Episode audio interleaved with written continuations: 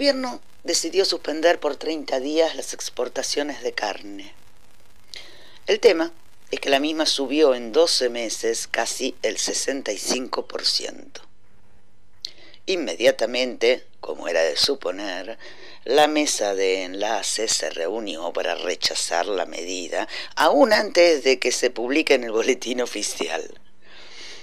El presidente alegó en favor de la medida que no podíamos seguir viendo cómo el precio de la carne se desmadraba sin ningún justificativo y que había que poner orden en el mercado interno. Decía Alberto Fernández que era incomprensible la actitud del empresariado y que su prédica cae en saco roto y que la oferta única que le hicieron fue que el Estado cobre menos impuestos. En el gobierno de Mauricio Macri se dio una apertura total del sector, pero resulta que igual el precio de la carne aumentó de 250 pesos a 850. O sea, ¿a quién favoreció la apertura? Solo a los más poderosos. Por otra parte, señaló el presidente que no cree que el aumento de las carnes tenga que ver con los valores que las cadenas de supermercados pongan al público, ya que éstas solo representan entre el 25 y el 30% de lo que se vende de carne. Pero el tema es que el precio sube sin ningún justificativo. La demanda baja y crecen los precios sin parar. El caso es que si bien hasta el momento no se publicó la resolución oficial que reglamente el cierre de las exportaciones, ya hay productores que decidieron por el momento frenar sus inversiones, realizar una medida de fuerza también por nueve días. El presidente de la sociedad rural, Daniel Pellegrina, afirmó que se van a juntar de inmediato con la comisión de enlace para ejercer un rechazo total a esta nefasta medida, como la llamó. No sé cómo va a terminar toda esta movida del gobierno, acostumbrada ya a sus avances y retrocesos en diferentes medidas. Incluso tengo entendido que ya hay una cláusula donde exime de las restricciones a cierto grupo. De lo que sí no me cabe ninguna duda es de que los argentinos estamos en manos de las mismas familias de oligarcas que desde siempre hicieron lo que quisieron con el país. En nuestro presidente está la decisión de ir para adelante con las restricciones necesarias para que nuestro pueblo pueda comprarse un kilo de carne o nuevamente ceder frente a los antipatrias de siempre, que lo único que buscan es sacarle poder al gobierno popular. A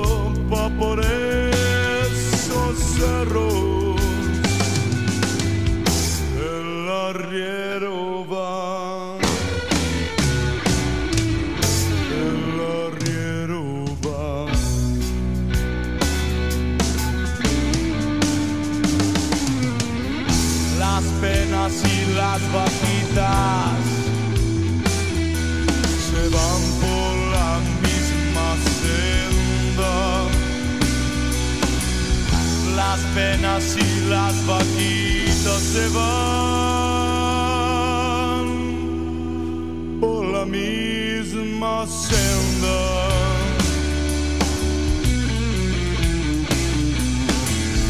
Las penas son de nosotros, las vaquitas son ajenas. Las penas son de nosotros las vaquitas.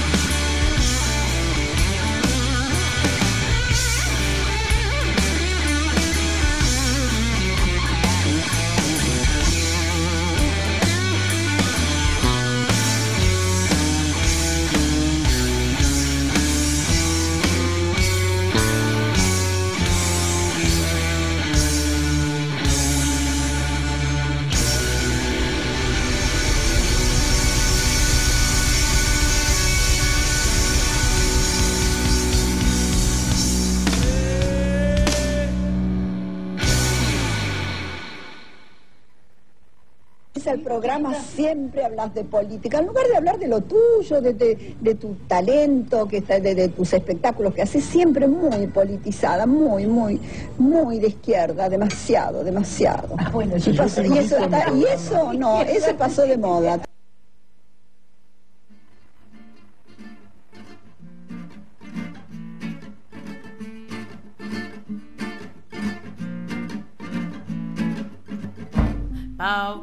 Tuck, take, take, bow, tuck, take, take, bow, tuck, take, take, bow, tuck, take, take, bow, tuck, take, take, bow, tuck, take, take, bow, tuck, take, take. Viajando para San Telmo, en un tren 10 en la plaza, furgón de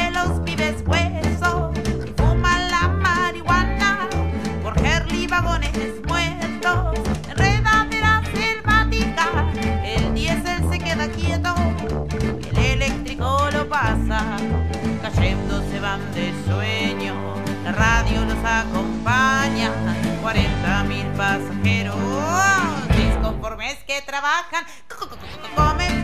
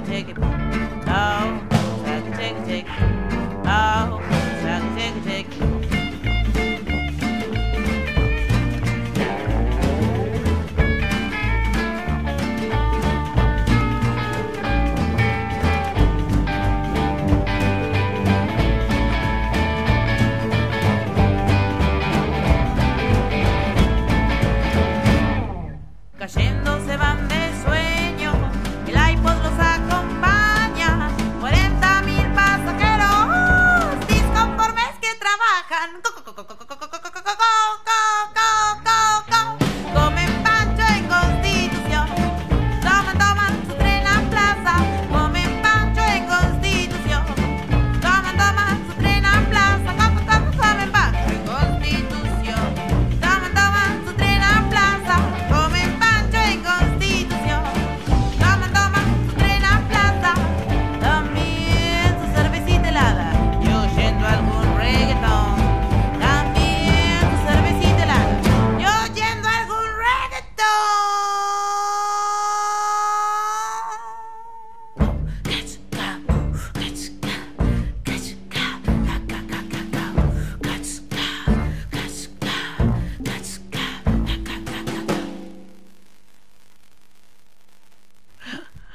Hola, hola, Buenas noches. Acá eligiendo nombres.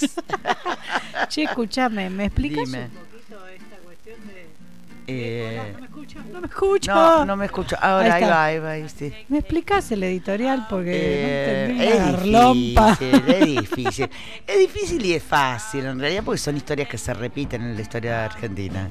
Este, es la actitud de la gente supuestamente del campo, y estoy haciendo comillas, señoras y señores, eh, que supuestamente son el campo, este, se oponen a la medida del gobierno de no exportar carnes durante 30 días como para que nosotros los argentinos podamos Ah, porque eh, cuando se comprar carne, o sea que sea más barata. Claro, como que va a haber mucha carne, entonces va En realidad yo no tengo ciencia cierta, eh, eh, o sea, no tengo certeza, mejor dicho, de si esta medida gubernamental puede llegar a servir o no para algo. Lo que me repugna es la, la actitud beligerante y jodida eh, de destrucción de cualquier medida eh, por parte de esta gentuza.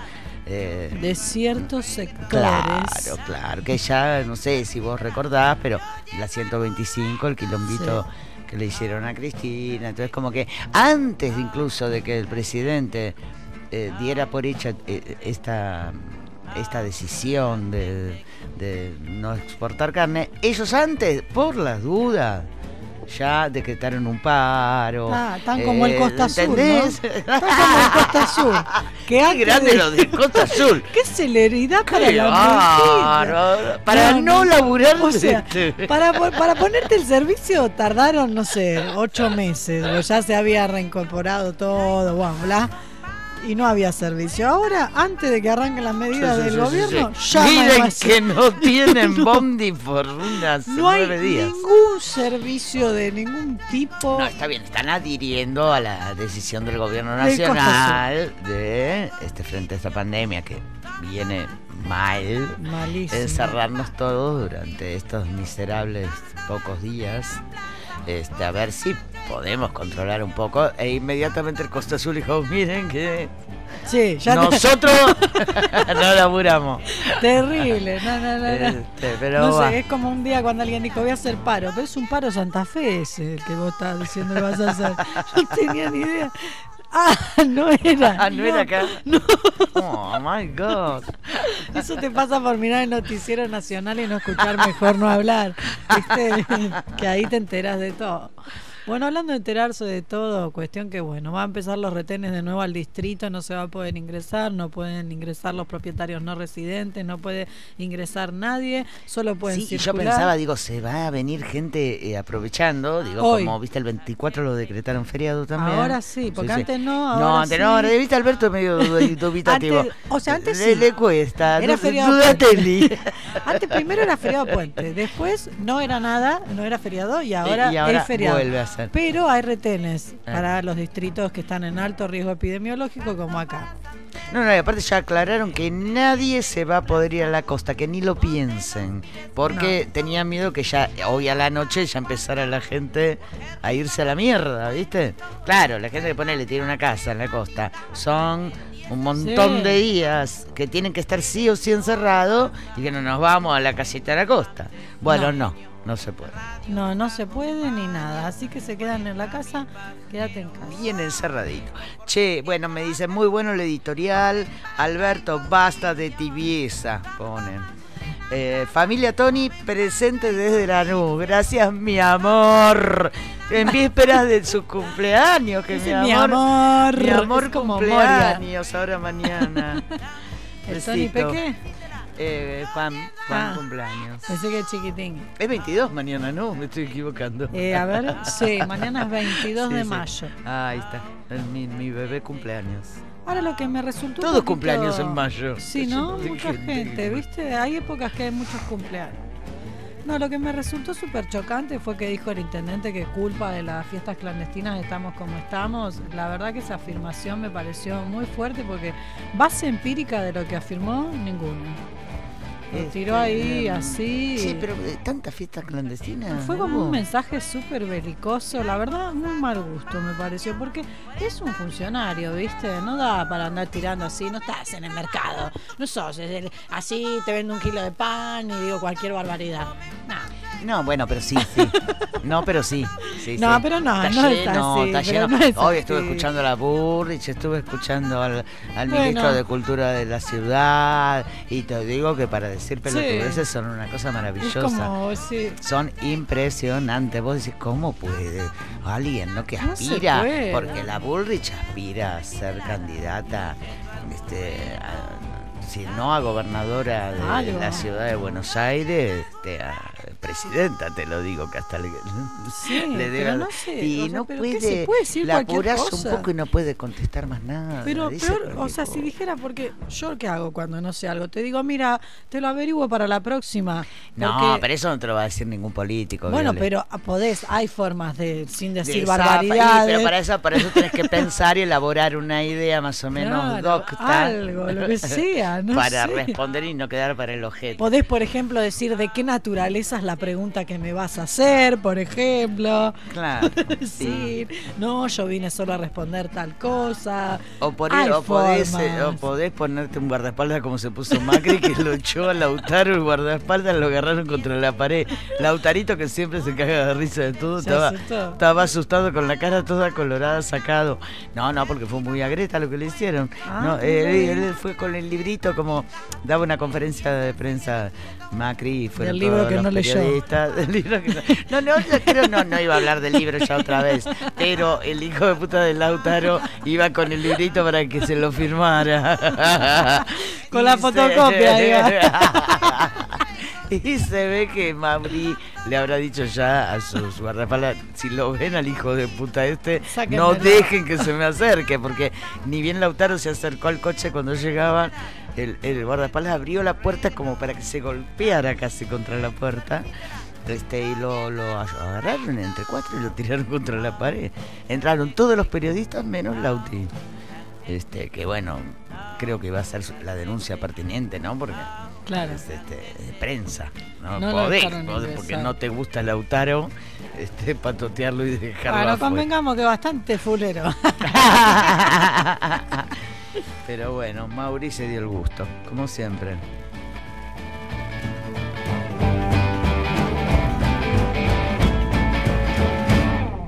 Cayendo se van de sueño, el iPod los acompaña. 40 mil pasajeros disconformes que trabajan.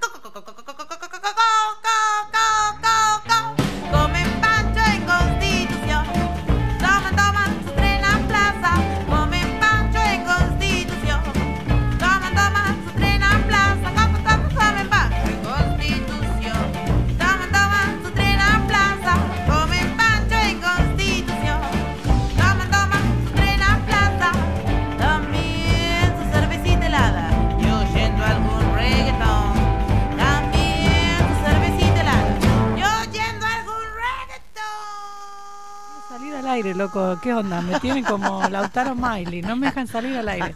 Escuchame una cosa. ¿Viste que estuvimos hablando de los taxistas eh, Sí. de Capital que decimos que son... Son, son, son una especie particular. Sí. Igual invitamos, invitamos a cualquier taxista de izquierda, progresista, peronista que nos quiera llamar. Pero antes tenemos un testimonio de la mano de Charo López de un taxista.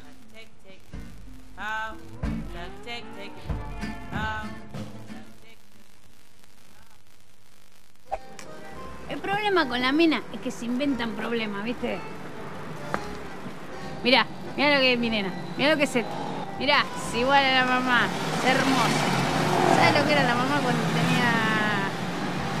Cuando yo pensé salir con la mamá era una cosa hermosa. Fue, se achanchó, se dejó estar. Ya, vos tenés que hacer... Cuando la mina se compró un jogging, te va, ahí te vas. Ese entra el jogging a la casa y vos te vas por la otra puerta. Yo, esta, mira, cuando nació, nació acá. Yo antes tenía una renoleta divina, preciosa. Estábamos yendo al hospital con mi señora. Éramos los dos. Mi señora era una, una cosa hermosa. Era la mujer más hermosa, pero ¿sabes lo que era la hermosura? Y yo también. Yo así tenía de repleto en nada. Y qué hijo de puta que era. Y estábamos yendo al hospital. Le, mi señora me escándalo. Ah, calmate. ¿Qué va a pasar? Puh, rompí la bolsa. Y vos, quédate. te- Digo, vamos para atrás. Yo te lo tenemos acá. ¿Qué hospital de Quinquilla? ¿Qué te llevo? Yo te lo saco a veces. Yo lo metí y yo lo saco. Abrí la guantera. Tenía un cúter, unos pañuelitos ahí. Es una- Si lo hacen los médicos ahí, y ni le importa. Esta tenía una gana de vivir, este bebé salió con un hambre, tenía, estaba pasando adentro esa panza, un hambre pasaba. Ya salió con unas ganas, atrás, le corté yo mismo el cordón umbilical, me hice una pulsera. Vos está traumada esta nena, no le falta nada. Mirá lo que hicimos. Acelerame, acelera, acelera y embriagame, todos juntos. Mirá lo que sé. Mirá lo que sé. Como el cerebro. El cerebro una mina. No, no se sabe para qué lado hay que. que le, le metes agua y, y le explota todo. Podemos apurar lo único, porque yo a las 5 ya tengo que estar en casa. Viene Luli a las 5 y yo tengo que estar ahí. Me saca lo que quiere. Mira ¿Qué? que- Es hermosa. ¿Qué cosa? Contá que fuimos a buscar un perrito. Sí, el perrito, sí. Yo igual la verdad que quería un bulldog francés o algo. Vine con unas amiguitas medio raras y le. Se vine con el pañuelito de la. Sí, con el pañuelito de los abortos. tres patadas en el culo. Anda, estudia matemáticas, que español te lo aborto. qué sé. Acá en esta casa se eligió la vida y se va a respetar la vida para siempre. ¿Qué? Es una patada en el culo. Mientras eh, sí, se, se calmó, después está. Después yo le compré el perrito. Es hermosa como la mamá. Hermosa, igual que la mamá. Igual. Contale cómo es tu mamá. Mi mamá es una puta.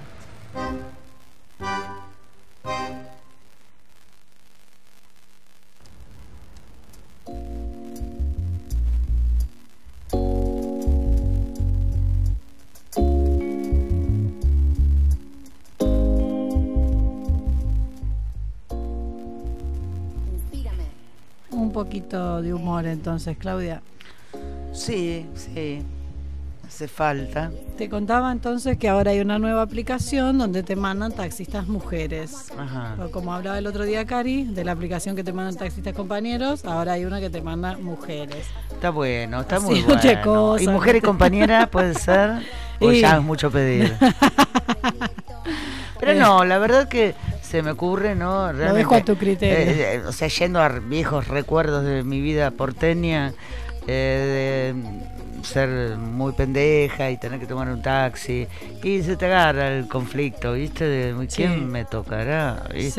Está buenísimo poder elegir que sea una mina, la verdad. Han pasado cosas, han pasado cosas con los taxistas. Acá tenemos nuestras remiseras, acá en la localidad. Grande nuestra remisera. Tenemos a Norma, cumplidora. tenemos a Claudia también. Yo- ¿Perdón? No, vos no, Ah. Claudia Spagnac, Norma Ruiz. Yo. En Miramar también. Taxi, no. No me, no me quieras ver. ¿Vos no? No. Yo no me subo. No, No, no, Ah, no me la, no te subas me la conmigo. mandaste a Claudia Baduán. No, no me subo, no me subo, ni en pedo. Pasaría exactamente eso. Miedo. de vez en cuando, ¿verdad? No fue y tampoco por chat. No fue que solías llamarme a mi celular cuando estás vieja escuela. Yo sabía que me pasabas a buscar. Yo te conozco, te gusta la OG. Yo sigo con suerte, te tengo para mí. Qué feo aquel día, casi te perdí. Pero ya nos regaló más vivir. Un poquito de Colombia y otro de México. En las noches de lluvia o en los días de sol. Yo quiero más de esto, no me canso. Vení conmigo, vamos para el danzol. Yo, inspírame, que yo te inspiro. Vamos a caminar, que yo camino contigo. Escúchame lo que te digo. Fue lo mejor que pasó haberte conocido. Inspírame, que yo te inspiro. Vamos a caminar, que yo camino contigo. Escúchame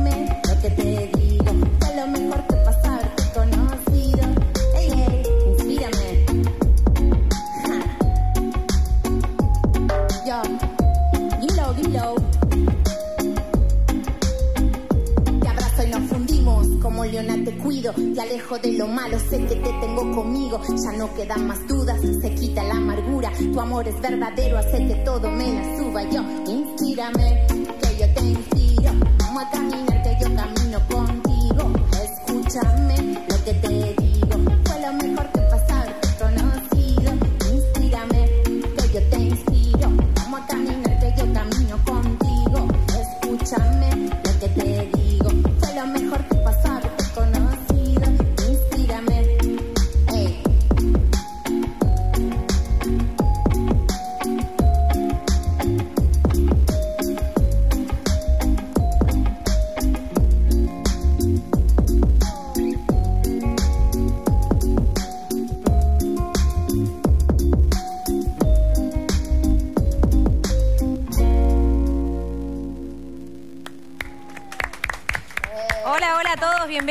bienvenidas a un nuevo episodio, a un nuevo capítulo de Picnic en el piso 12. Mi nombre es Pauli Echeverría.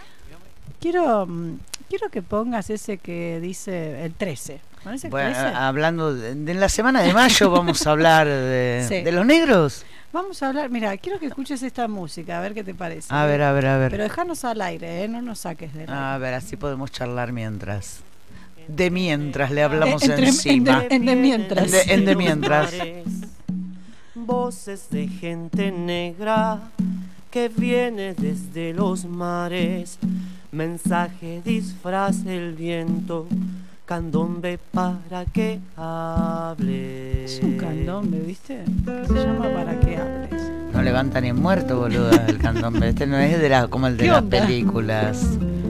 Está mal este candombe. En las películas los negros se divertían más, Sí, Violeta. lo mismo que la- el, cuando vos vas al acto el 25 de mayo, que el negro... Viste te los negritos qué simpáticos, recontentos. Esto es lo que dice. enfermedad, cuerpos tirados al mar por portar enfermedad, devenida del maltrato, del barco de la maldad, candombe para que hables.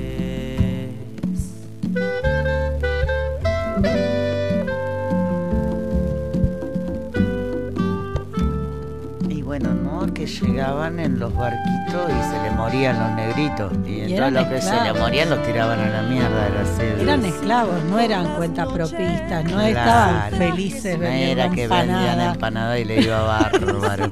No, y estaban festejando de que venían a- el, el 25 de mayo de 1810 porque ellos seguían siendo esclavos, no cambiaba nada. Y ta- tardó, tardó en cambiar un montón, porque incluso en el, en el año 13 la asamblea tardó después, por más que Tardó. declaró la libertad de vientres y la concha de tu madre, eh, siguió durante un tiempo larguito más la Y después los mandaron a la guerra del Paraguay y a todos los lugares. A todos los negros, mierda, bueno, quieren ser libres, vengan. Así que bueno. eh, Vayan a- O sea, nosotros vinimos a destruirle la semana de mayo. porque es un programa. Todo es culpa de Violeta. Es un programa contrahegemónico, o sea, como lo dice la rotativa, ¿sí? Una mierda estaban felices los negritos, chicos. Estaban pasándola como el culo y la Ahí siguieron está. pasando como el culo, la La- siguieron pasando mal, no fueron libres, no vendían empanadas porque las empanadas se vendían en el norte, acá vendían, no sé qué vendían, vela, y eran esclavos, eran esclavos de la ganadería, de todos los trabajos. Así que, oh, chau. Bueno, la profesora Violeta Rodríguez dando clase a los alumnos en la semana de mayo. y ahora, nenes, disfrácense del negrito. Los quiero bien sufriendo. Al terminar los pasamos a degüello. Porque ya es tiempo y es necesario que la historia escuche nuestra voz.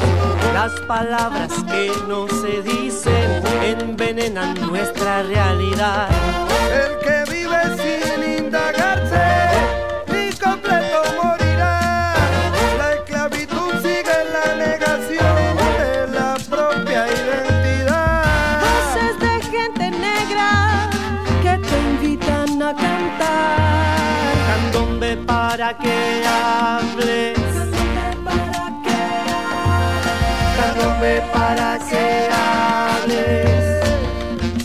Candombe para que hables.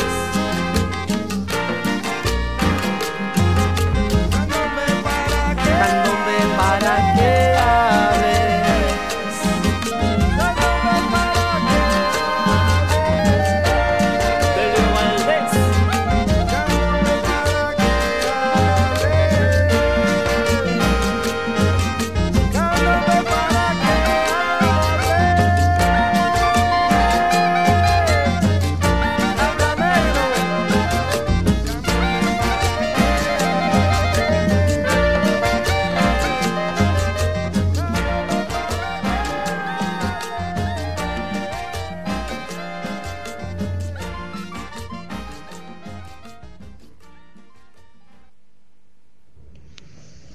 Ricky, ¿cómo andás?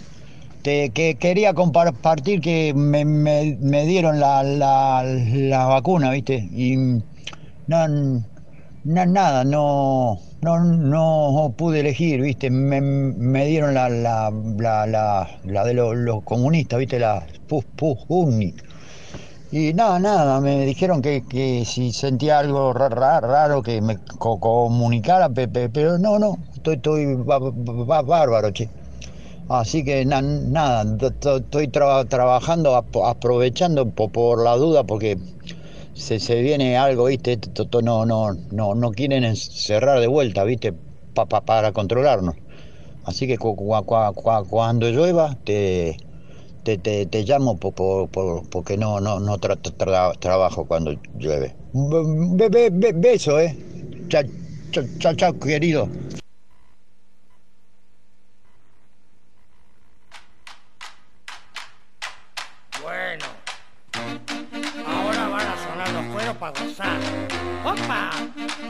Escucha bien. ¡Oh, oh, oh! Pero qué rico que va. ¿Qué pasó? Pero Pasó siempre bueno. habla así el oyente Eh, este, No, ¿o después no? que se dio la Sputnik parece. che, me ponen acá. ¿Te acordás cuando hiciste de negrita en Jardín de Infantes? Mamá te pintó con corcho con un pañuelo a lunares en la cabeza. Ay, muy tierno. Yo hice de negrita Y bailabas contenta. Feliz, feliz de la vida en Jardín de Infantes. estaba, Bailando ¿no? porque era esclava, porque tenía un montón de hijos que Tal cual, era tal cual, recuerdo, recuerdo, totalmente. Acá Lulu me mandan un audio, a ver.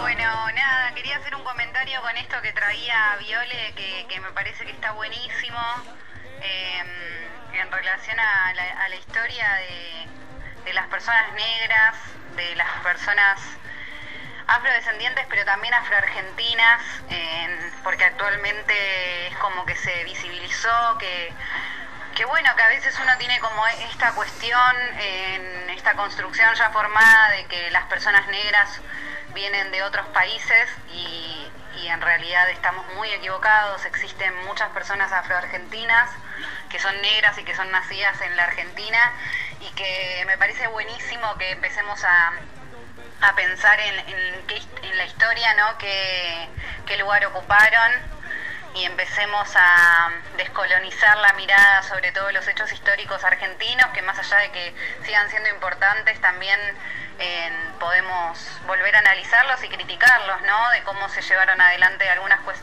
cuestiones y cómo siempre existen grupos que son segregados, grupos que son más violentados. Em, Así que bueno, nada, me parece que está buenísimo. Tal vez, eh, si les parece, para la semana que viene puedo preparar algo relacionado sobre todo este colectivo afroargentino que se está dando y les recomiendo, que se está dando, no, en realidad vienen hace mucho, pero tal vez este último tiempo se pudo visibilizar más. Y mm, les recomiendo que, por ejemplo, busquen en redes sociales, en Instagram, a Laura Omega, que es una una activista afro- afroargentina que habla mucho al respecto y, bueno, a partir de ella van a conocer otras cuentas si, si realmente les interesa esto y, lo importante que, es empezar a cuestionarnos un montón de cosas que siguen em, que siguen criminalizando, que siguen discriminando o que siguen excluyendo a estos grupos a estos grupos minoritarios, ¿no? Gracias. Cele, gracias, mi amor. Bueno, extrañábamos tu audio, ¿eh? No, no me Sí. cumplís, Celeste, todos los viernes, ¿eh? Subinos la música, subinos la música. Sí, muy bueno, está muy bueno, la verdad. Muévete pa' allá, bailalo pa' aquí. Ahí está.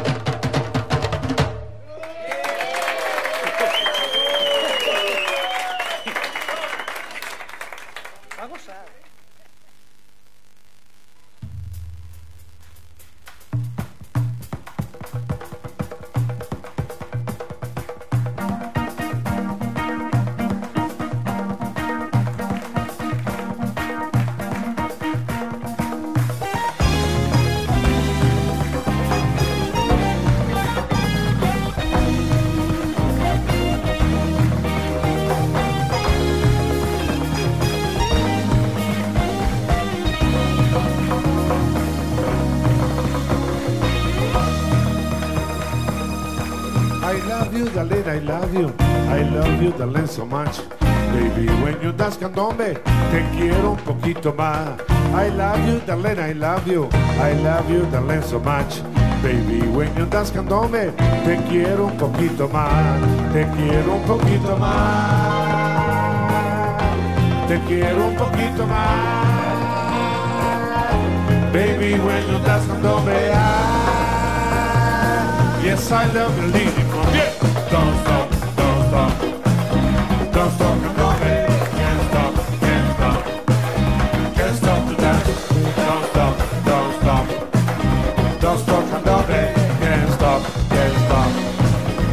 Fuerza! Don't stop, don't stop, don't stop. Can't stop, can't stop,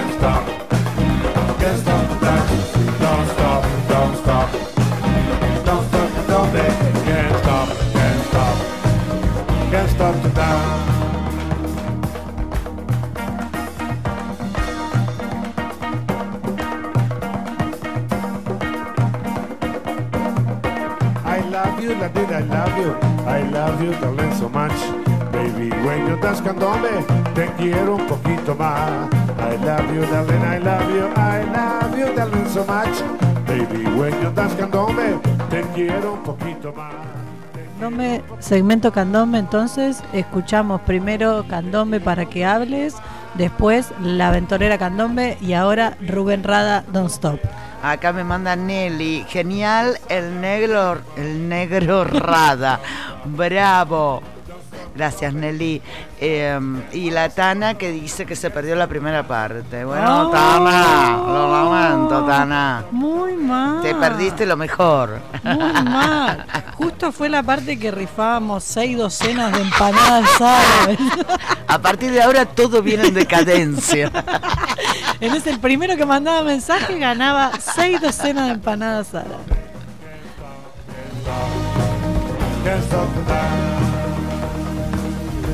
Can't stop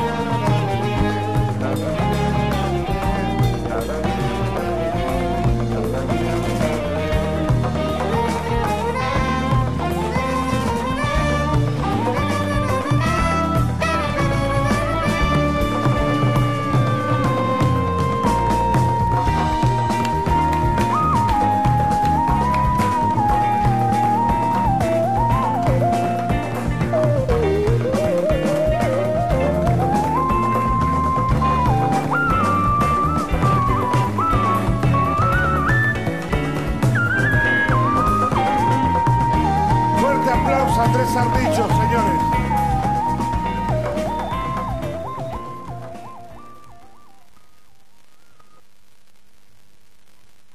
El día 17 de mayo se conmemoró el Día Internacional de la Lucha contra la Discriminación por Orientación Sexual e Identidad de Género, en consonancia con la fecha en la que en 1990 la Organización Mundial de la Salud eliminó la homosexualidad de su clasificación de enfermedades mentales.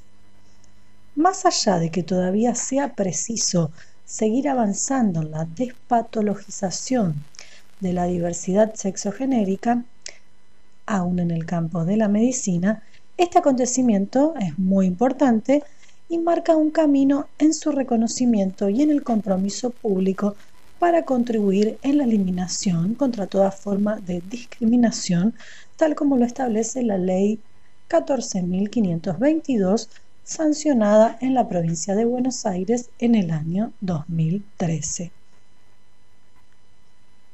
La identidad de género refiere a la vivencia interna e individual del género tal como cada persona la siente profundamente, la cual puede corresponder o no con el sexo asignado al momento del nacimiento, incluyendo la vivencia personal del cuerpo, que podría involucrar la modificación de la apariencia o la función corporal a través de medios médicos, quirúrgicos o de otra índole, siempre que la misma sea libremente escogida, y otras expresiones de género, incluyendo la vestimenta, el modo de hablar y los modales.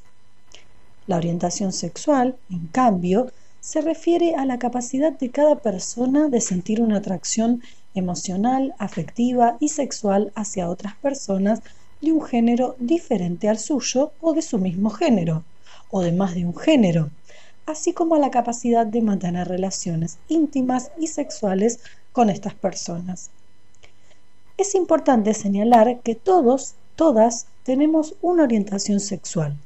Esta atracción puede mantenerse o variar a lo largo de la vida. Las orientaciones sexuales pueden ser heterosexual, homosexual, bisexual, entre otras. Para invitarles a reflexionar acerca del tema, acerca del Día Internacional de la Lucha contra la Discriminación por orientación sexual e identidad de género, se me ocurrió compartir con ustedes un mito del libro Mitomanías de los Sexos de Eleonor Faur y Alejandro Grimson. El siguiente mito. Seamos tolerantes con la diversidad sexual. Una cosa es reconocer a una persona diferente, alguien que tiene creencias religiosas, una cultura, una opinión política o una orientación sexual distinta de las nuestras. Si aceptamos que es igual a nosotros, lo respetaremos como tal. Tolerar, en cambio, es soportar a lo que nos perturba. Implica un esfuerzo por no chocar con la diferencia y una falta de esfuerzo por comprenderla. El lema tácito sería, todo bien con los gays, siempre que no se me acerquen. Y el infierno más temido, que los gays hagan lo que quieran, pero si mi hijo es gay, me muero. La tolerancia no equivale a la plena aceptación ni al reconocimiento social de quien es diferente. Más comúnmente equivale a la indiferencia. Al respecto, Sennett señala que el mero hecho de la diversidad no impulsa a las personas a interactuar, puesto que en algunos ámbitos de la vida cotidiana pueden convivir la diferencia y la indiferencia.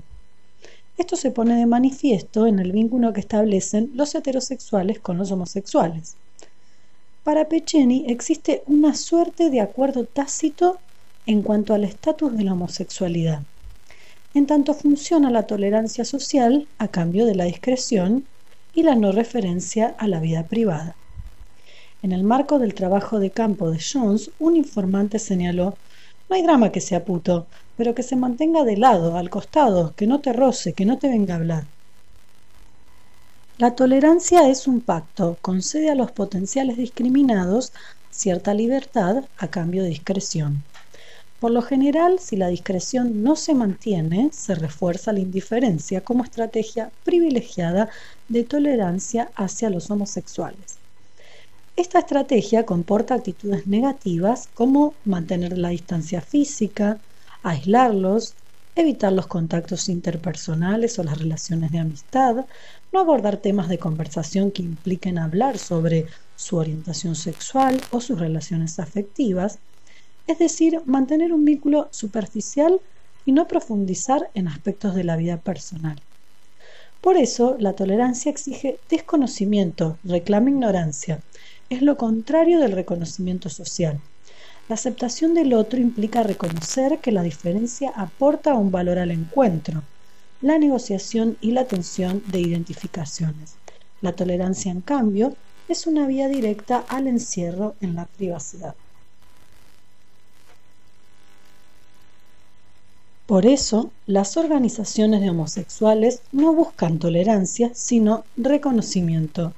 La práctica de la tolerancia contribuye a reproducir situaciones de desigualdad cultural, en tanto nos pide a todos, como si todos ocupáramos el mismo lugar en las jerarquías sociales, que no intervengamos en nada. Pero se desarrolla en un campo político de fuerzas desiguales, donde la más poderosa tiene la capacidad de tolerar y con ello legitima el estado actual de las cosas y la menos poderosa acepta la posición de ser tolerada. Del libro Mitomanías de los Sexos de Leonor Faur y Alejandro Grimson.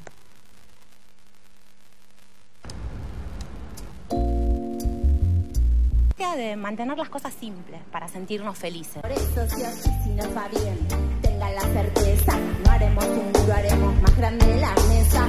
El sol brillando, la hierba creciendo, los que me aman cerca, bendición agradeciendo, el viento en la cara y las olas rompiendo, tanto que tenemos tú no lo estás viendo, ey. Just keep it simple, my friend, that's why I'm giving thanks to the most high again, ey. Just keep it simple, my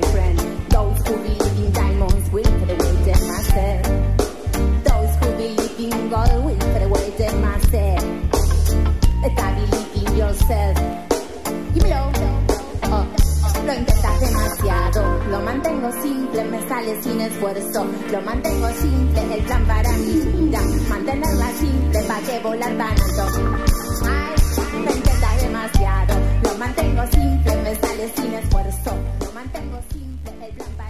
¿Se entendió? ¿Se entendió entonces la diferencia entre tolerar y respetar? Incluir. ¿Se entendió? ¿Se entendió?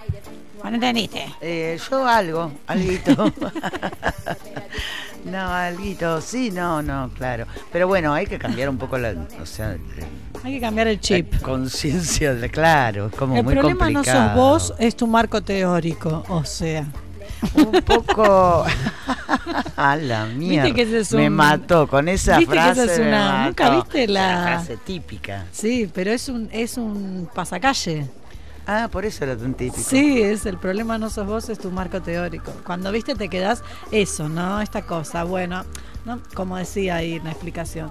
Bueno, no tengo ningún problema con los homosexuales, pero eso sí, que no me hablen, no se me No, no, acerquen, sí, que no sí. sea amigo de mi hijo, que mi hijo no me salga gay, que mi hija no me salga lesbiana. No, un castigo. Entonces, un como que castigo, un hasta castigo. ahí. Ahora lo que pasa es que cómo haces para que, que esa gente empiece a sentirlo de diferentes formas. Es muy difícil. O como por ejemplo pasa en cuestiones de salud, que sigue, sigue el, el enfermero, la enfermera, el médico, la médica, tratando a la persona como si fuera heterosexual, ¿no?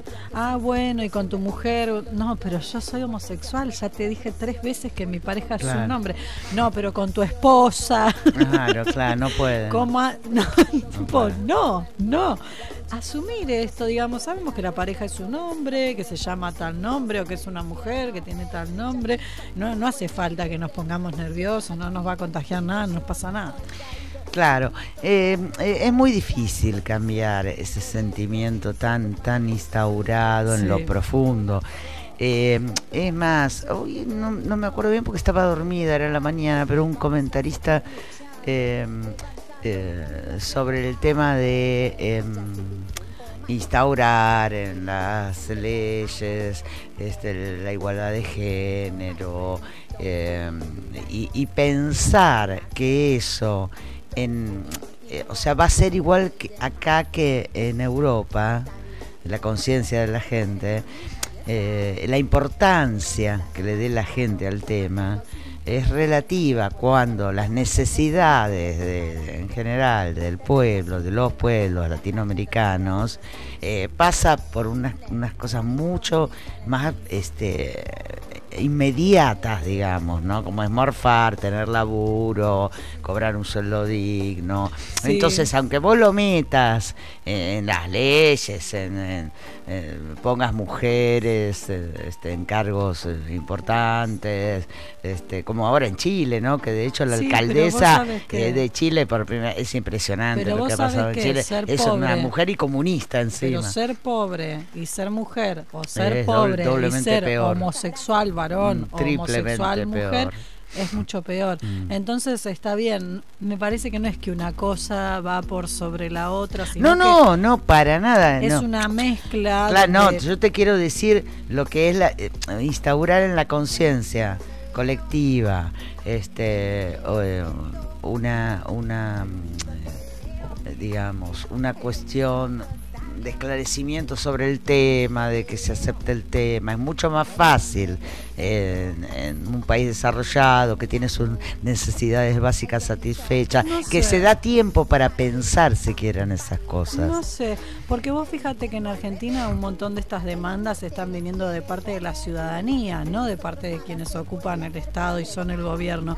Porque fíjate cómo pasó con lo que fue el matrimonio. No, pero es la ciudadanía militante. Sí, pero mira qué pasó con el matrimonio igualitario, mira qué pasó con la interrupción voluntaria del embarazo. No, espectacular. Son cosas que vienen más bien de abajo y de un montón de organizaciones, pero tiene es más la presión de la ciudadanía por pedir reconocimiento de esos derechos que en realidad Sí, sí, igual creo que es la ciudadanía más esclarecida y más militante. Sí, pero sí. Gracias a ellos y ellas tenemos realmente todas esas leyes, gracias a la movilización y al laburo pero- de militancia que han hecho durante Sí, años. pero hay mucha gente, Eh, mucha gente simple en ese en ese grupo de personas que está trabajando para que todo esto pueda funcionar. No, no, yo no digo que no, ¿eh? Lo que te digo que es mucho más fácil en, en los países que tienen las necesidades básicas satisfechas, incluir y, y- y- y tomar conciencia de todos esos temas que en, en los países latinoamericanos. Me da la sensación, por ahí Lo me equivoco. porque mira, yo eh, está bien que es España, no es un- eh, Claro. los países más desarrollados, Claro. pero sigo a una feminista, por ejemplo, que ellas trabajan todo lo que es sexualidad con una sexóloga y la chica que es militante. Y vos sabés las barbaridades que las chicas cuentan que les ocurren y les pasan eh, para poder vivir su sexualidad. Y vos decís, chao, porque acá sí hay educación sexual integral, así como podemos, porque la estás empujando todo el tiempo y hay resistencia de los profes, de los docentes, de las maestras que no quieren, que les Sí, da sí, vergüenza, que a ver si una familia se queja, pero está desde el 2006 que es ley, es contenido del diseño curricular, los chicos pueden aprender de que hay parejas, hay familias formadas por dos hombres, por dos mujeres, por tres, por lo que sea, y eso es, es de lo que hay que aprender, como el 25 de mayo, el negrito que no era feliz y que hay familias que son diferentes y que hay un montón de tipos de familias y que en realidad la nuclear... eh, fue, duró un tiempo, pero en realidad no es que siempre fue así, mamá, papá, hijo, hija, sino que es como una idea en realidad que está impuesta, pero en realidad las familias son diversas y eso está. Y cuando yo miro estas preguntas que le hacen, le preguntan, ¿puede mi novio obligarme a hacerle sexo oral? Y vos decís, ah, es otro país donde se supone que la gente accede a tecnología. Esto me estás hablando en España. Sí, y o sea, y son, ah, pero no una barbaridad. Claro, bueno, así. pero se preguntan esas cosas. Sí, Claro. cosas que son Acá yo no sé si. si del ABC, que eh, vos decís, o sea, claro. atrasó, Claro, o, o sea, claro, atrasó, me Ah, ah, Atrasa al- 100 años, claro. Pero eh, mm, me parece que esas preguntas, quizá no sé si se las hace eh, una chica del conurbano bonaerense con, con sus necesidades básicas insatisfechas. Sí que se la hace, sí que se la hace. ¿Vos claro decís? que sí, y sí, sí que se la hace. Eh, sí, eh, o sea, o, Sí. o lo da por hecho. Una persona. Para mí lo ver, da por hecho. Nah, pero una persona coma o no coma, no quiere ser abusada sexualmente. No, pero yo no te estoy diciendo qué quiere o no lo quiere. identifica. Te estoy diciendo si, si lo identifica como un- algo que hay que preguntarse. Sí, lo identifica y lo va a identificar. Y gracias a este trabajo, cada vez más gente. Sí, va a sí, eso no me cabe duda. Que gracias al trabajo persona. se va avanzando, Sí. eso no me cabe duda. Es más, creo que es un poquito pensar que pensar como que ponen las leyes y que las leyes tienen que hacerle entender a la gente que hay que vivir de otra manera. No, en general es al revés. Es Yo creo que la gente pone por las eso, leyes. es al revés. Claro, pero por, por eso este tema. Es o sea, por eso te digo este tema. Porque la, la gente, o sea, en una situación marginal, Lo piensa. eh, sus sí. leyes inmediatas creo que son otras. O sea, lo que pide de forma inmediata es otra cosa. Pero vos que no, lo No. tienen re claro y lo ven. Bueno, es cada vez charlar. más gente lo quiere. No, ojalá, lo y sí, ver y eso estoy segura, ver, que sí. cada vez, y sobre todo las pibas, Sí. este, totalmente. Eh, Pero me parece que hay que laburar todavía. Hay que laburar un Hay que montón. laburar eh, en las eh, siempre- cosas básicas, ¿no? Y siempre vas a tener que seguir trabajando, porque cuando vos avanzás en algunos aspectos, te empiezan Tenés a que aparecer seguir por otros. Es como Mm. hablábamos el otro día, bueno, todo lo que es la educación sexual integral, que es una ley del 2006, que lo mete en las escuelas, como decíamos, y el programa de salud sexual reproductiva también, que entiende la salud sexual como un derecho, que eso fue como una innovación porque no era así antes. Todo eso ahora quedó un poco vintage, porque está todo bajo este paradigma heteronormativo de mujer, varón, procreación. Y esto ya no es así, es mucho más diverso. Entonces Se complicó la cosa, digamos. Hay que actualizarlo. Pero bueno, ese día explicaban, Eva Cuevas explicaba que justamente cuando salió la ley de ESI, los sectores más conservadores pidieron, aprobamos la ley de ESI, pero nada de cosa rara. No me ponga, no me ponga que dos varones pueden No, no, adoptar, no, no, me pongas que dos nenes se pueden enamorar porque no, te voto la ley de jodas, Entonces fue una negociación como cuando fue ahora la IBE, que también hubo algunos puntos que se pusieron, ¿no? Esto de la objeción de conciencia, lo de tener que derivarte en un plazo máximo. de Aclará que 10 es la. IBE. Es la interrupción voluntaria del embarazo, que ya es ley en Argentina, sin ningún tipo de causal, porque antes teníamos la interrupción legal del embarazo, que era cuando la, la persona gestante tenía algún padecimiento de salud o era producto de un abuso, de una violación, ese ese embrión, entonces ahí accedía a la interrupción. Pero ahora, si vos necesitas, si vos querés, tanto en hospitales públicos como en el sector de seguridad social, como son las obras sociales, o en las prepagas podés acceder a la práctica de la interrupción voluntaria del embarazo hasta las 12 semanas de gestación de modo ambulatorio y después, no quiero decir barbaridades, pero creo que hasta 14 con internación. ¿Cómo es esto? Vos vas a la salita, vas al hospital, vas donde te atendés con tu ginecóloga, con tu médico y le decís, bueno, mire, estoy acá, estoy embarazada, me dio el test positivo, pero yo no quiero, no quiero tenerlo, no quiero, no puedo, no quiero no hace falta que expliques ni des ninguna justificación. Nadie te puede intentar convencer de que no lo hagas, sino que el profesional, la profesional que te atienda, te tiene que brindar la información científica, válida, vigente respecto de este procedimiento y te tienen que mandar a hacerte una ecografía que te mandan ahí, te lo hacen en tu clínica o en tu hospital y después te dan el misoprostol y todas las indicaciones para hacerte la práctica y si llega a pasar algo te corresponde también la internación y ya nadie te puede denunciar, no te puede pasar nada de las cosas que ocurrían antes, porque es legal. Y esto también funciona acá en Alvarado, ¿sí? Por IOMA, en la clínica Mitre, en el HOSPI, en las salitas y demás. Y si no cualquier cosa, si te niegan la práctica, llamas al 0800 de salud sexual y reproductiva, que ahora no me lo acuerdo de memoria el número, pero está en internet. Y ahí decís, me están negando esta práctica. Y te van a saber ayudar. Y si no, te contactás con Ni Una Menos, Consejería ILE. Solo puedo dar gracias al león, solo puedo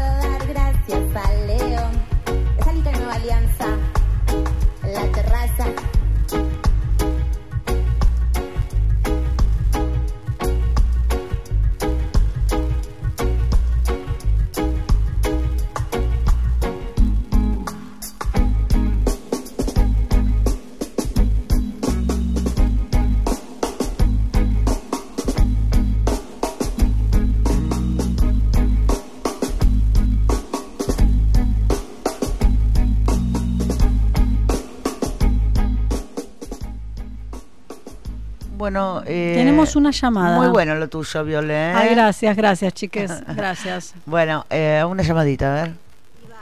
Soy Anselmo, las escucho siempre. Soy nacido y criado en Cascallares, sur de La Pampa. 1223 habitantes aquí. Somos más perros que personas. La mirada se pierde en el horizonte, en la llanura. Aquí sí que habita la mediocridad, ¿sabes, piba? Cascallares, el Parque Nacional de la Mediocridad, son una plaga. Los jinetes de la mediocridad sobrevolando todo el día. Los cuatro jinetes de la mediocridad sobrevolando todo el día. El jinete sojero con su camperita cardon de polar arrojando unos porotos gigantes de semilla transgénica, hijo de puta. Mediocridad y apariencia, la pampa careta. Ay, cómo me hubiera gustado nacer indio y andar en pelota en el medio de la pampa, ¿me entendéis? Matar para comer y bailar nuestra danza desafiante, anarcopán. Sí, el indio pampa fue anarcopán, anarcopampa. Sí, los mapuches fueron los creadores originales del pan sobre la tierra, vamos, ¿qué no? Fue por miedo a la mediocridad, ¿sabes? Por terror a la peste mediocre que me hice punk. Sí, soy así, soy un distinto, un alternativo criollo, ¿sabes? Para diferenciarme de ellos, con esa bombacha, camisa escocesa, campera de gamuse, suéter, pañuelo al cuello, chalequito de carpincho, boina como plato voladores que llevan, y relojes de marca, ah, eso sí, mucha marca, mucha marca, la mediocridad devoradora. Fue una cuestión de supervivencia, ¿era la mediocridad o yo? Me calzo mi woman y me pongo un pogo y roca narcopan. Me corren a los cascotazos y yo los puteo. Me echan encima las Toyota Hilux, los esquivo, los escupo y corro, ¿sabe? Corro. Pogo, como los indios, pogo malón, que Ramones ni Sex Pistol. El punk y el pogo lo inventaron los mapuches. Soy el pan solitario de Cascallares, el anarco vengador. Fui tapa del único diario local por problema con lo barbitúrico, ¿viste? Y por escupir a las viejas a la salida de la misa. Me corrían a los piedrazos y yo volví a enfrentarlos, a los mediocres, a los devotos de los cuatro jinetes, a los devotos del jinete triguero del aburrimiento. Un día no voy a aguantar más y me voy a escapar. Voy a mirar la pampa y voy a encarar la ruta 3 al medio, sobre la línea amarilla en la estación Cañuela, y voy a correr y no voy a parar hasta que he reventado. Y me va a venir a salvar un amigo que tengo, el renguito que vende plomero en la vía. Y sí. Bueno, chicas, las dejo. Salvo a la barra, ¿eh? Muy bueno el programa. Bueno, se viene un movimiento telúrico especial.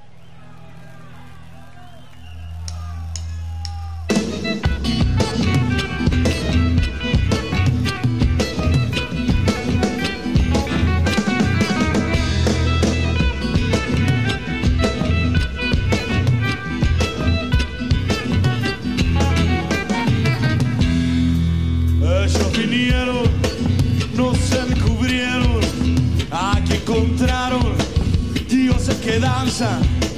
Ellos vinieron, no se encubrieron, aquí encontraron dioses que danzan.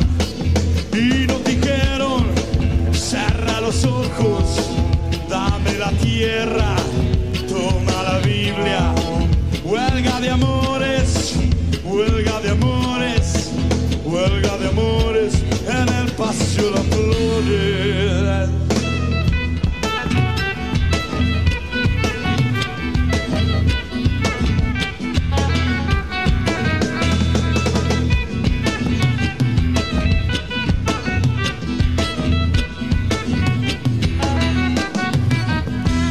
Patriotas importados, nativos sin orejas, patriotas importados, nativos sin orejas, la muerte grita tierra, y el canto chacarera, la muerte grita tierra, y el canto chacarera, y nos dijeron, tiempo es dinero, y en esta tierra sos extranjero, huelga de amores,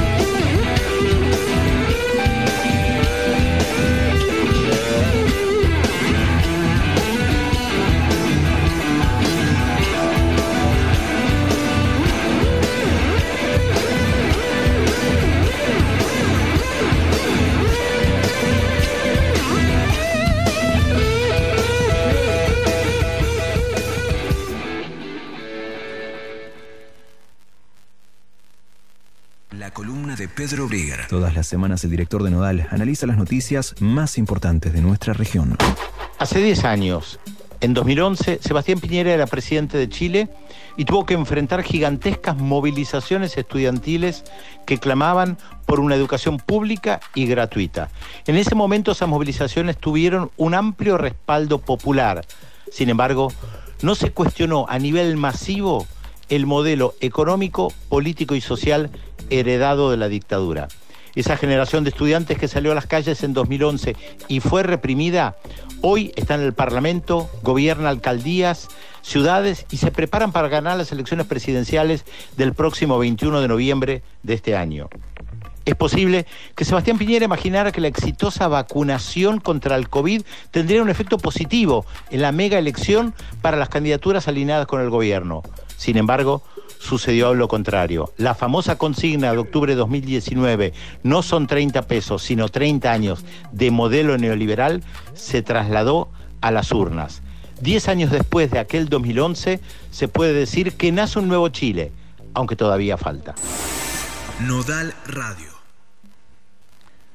Genio, genio, Bereguer, cómo te quiero. Bueno, este, él nos resumía un poquitito lo que está pasando en Chile y acá tenemos un resumen eh, de nuestro comentarista, ya ahora hacía mucho que no lo, no lo llamaba, Santiago Castillo, eh, que es chileno y es poblador de Peñalolén, dirigente de la agrupación eh, por la vivienda. Ahí va.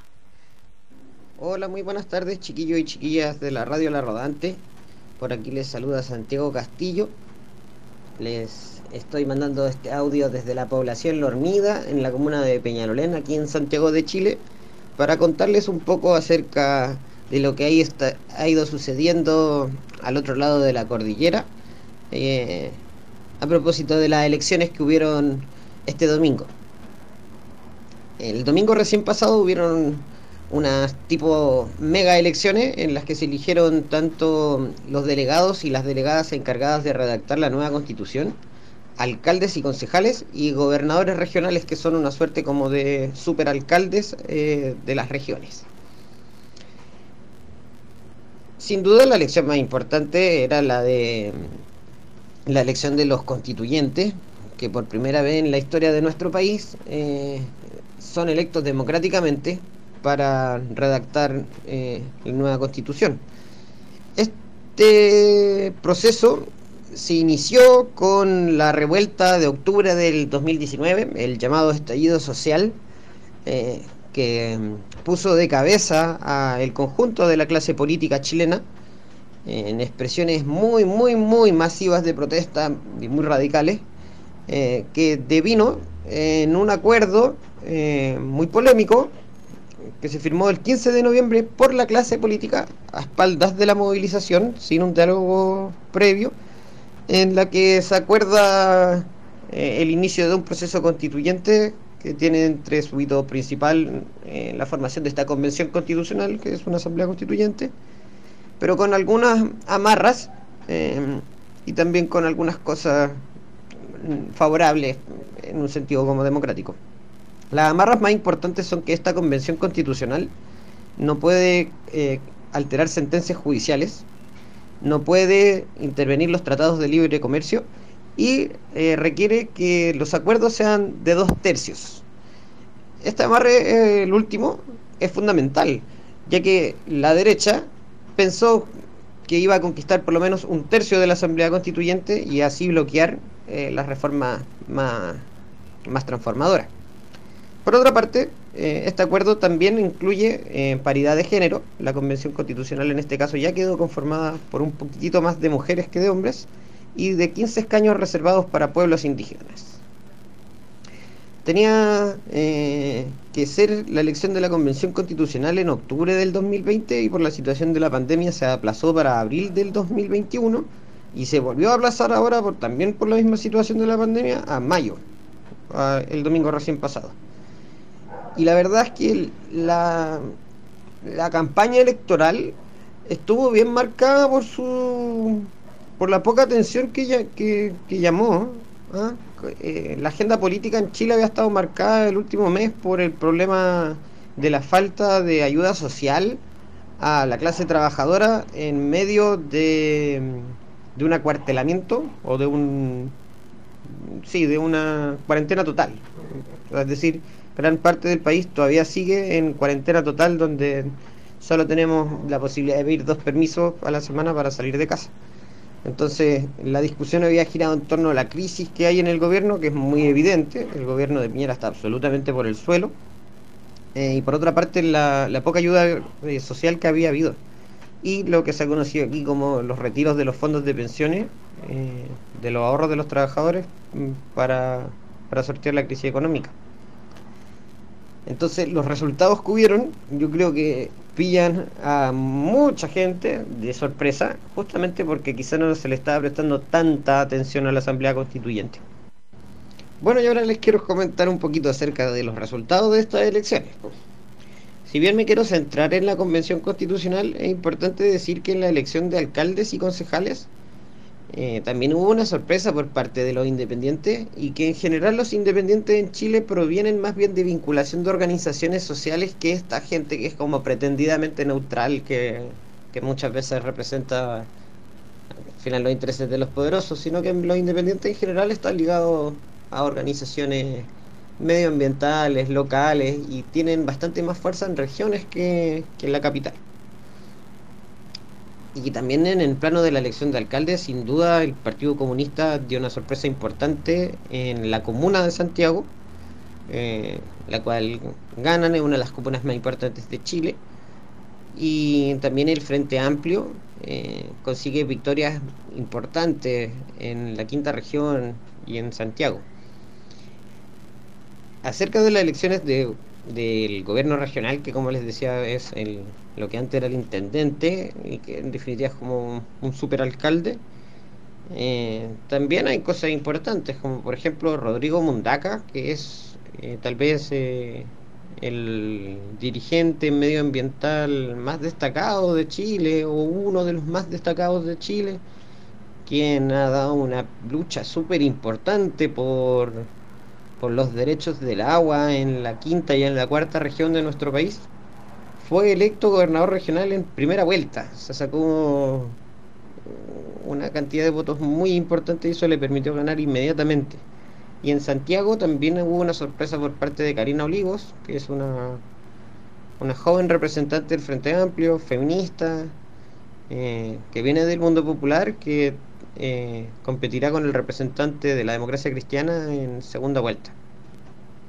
Y ahora sí quiero hablarles de la Convención Constitucional. Bueno, importante decir que votó menos de la mitad de la gente, votó solo el 43% de la gente que estaba habilitada para votar y que había que elegir 155 constituyentes. De esos 155, 15 son escaños reservados de pueblos indígenas y quiero inmediatamente decir eh, que dentro de esos 15 que se eligieron, se eligió, por ejemplo, la Machi Francisca Linconao.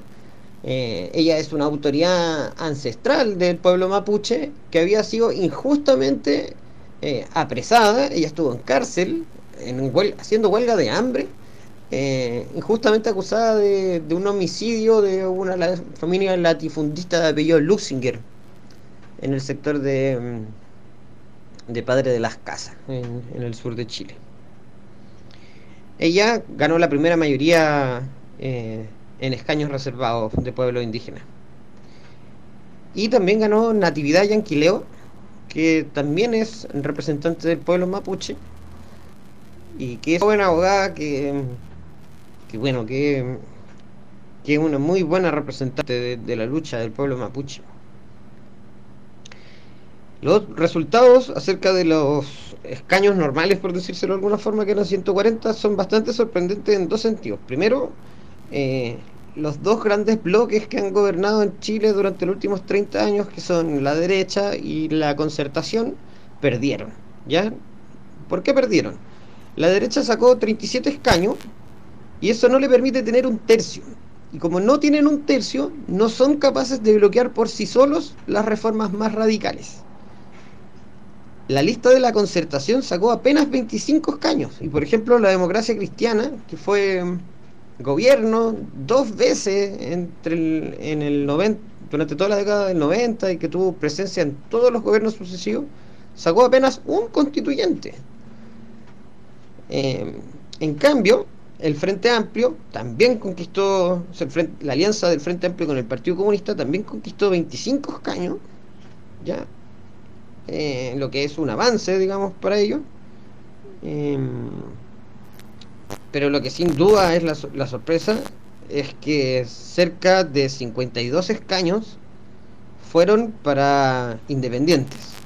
Es decir, un tercio de la constituyente va a quedar compuesto por independientes que, como les decía, en general no son como son más bien representantes de organizaciones sociales y especialmente la lista del pueblo que sacó 27 escaños es la que está muy vinculada a los movimientos sociales que se generaron a partir de la revuelta de octubre. La lista del pueblo es una plataforma electoral muy diversa, muy heterogénea, muy nueva, eh, que está compuesta entonces entre dirigentes, activistas sociales, eh, todos vinculados a las protestas del 2019.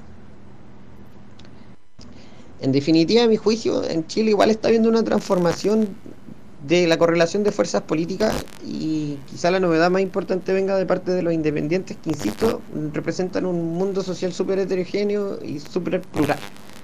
Y quizá esa heter- heterogeneidad a veces va a ser un gran desafío para ponerse de acuerdo en algunas cosas. Eh, y probablemente dentro de este mundo de independientes, eh, la fuerza, como les decía, más, más radical y que más sorprende es la de la lista del pueblo. Sin duda hay una derrota importante de la clase política, hay un quiebre de la manera en que nos venían dominando a los chilenos durante el último tiempo y mm, hay cosas bien importantes e interesantes como el anuncio que hizo la lista del pueblo que no iban a, a realizar alianzas con el Frente Amplio y el Partido Comunista mientras no se le liberara a los presos políticos. Lo que igual es una señal súper mm, valorable para quienes hemos estado en esas luchas prácticamente desde el comienzo del- de la revuelta. Ahora, los desafíos que tiene el- que tienen las fuerzas de transformación en Chile creo que son fundamentalmente eh, que la las organizaciones eh, crezcan, ¿sí? porque todavía hay mucha debilidad, por ejemplo, en el mundo sindical, que está prácticamente ausente en esta discusión, Eh, y también en los territorios, que hace falta mayores grados de coordinación. Un poco como mi preocupación y por qué pienso esto es que quizá la convención constitucional pueda salir buena, pero luego no estén las fuerzas como para aplicar esas reformas, las fuerzas sociales para aplicar esas reformas o para defenderlas. Y por último, también decir que la pandemia ha afectado muchísimo a, la sociedad chilena y una de las cosas más importantes en estos efectos es como la, lo que se, se conversa como la nueva pobreza, eh, el aumento de las tomas de tierras, eh, las muy malas condiciones en que hay muchísimos migrantes en nuestro país, eh, nos hacen pensar, bueno, la cesantía, para qué decir, que es muy grande, eh, nos hacen pensar en la necesidad también de, de que acompañado de, este proceso de reforma constitucional tiene que haber también reformas más a corto plazo y eso se va a ir ligando también eh, con las elecciones presidenciales, creo yo, que son en noviembre en Chile y que lejos el favorito es el candidato eh, Jadwe del Partido Comunista. Entonces ahí está bien movida la cosa acá. No sé qué más les puedo decir.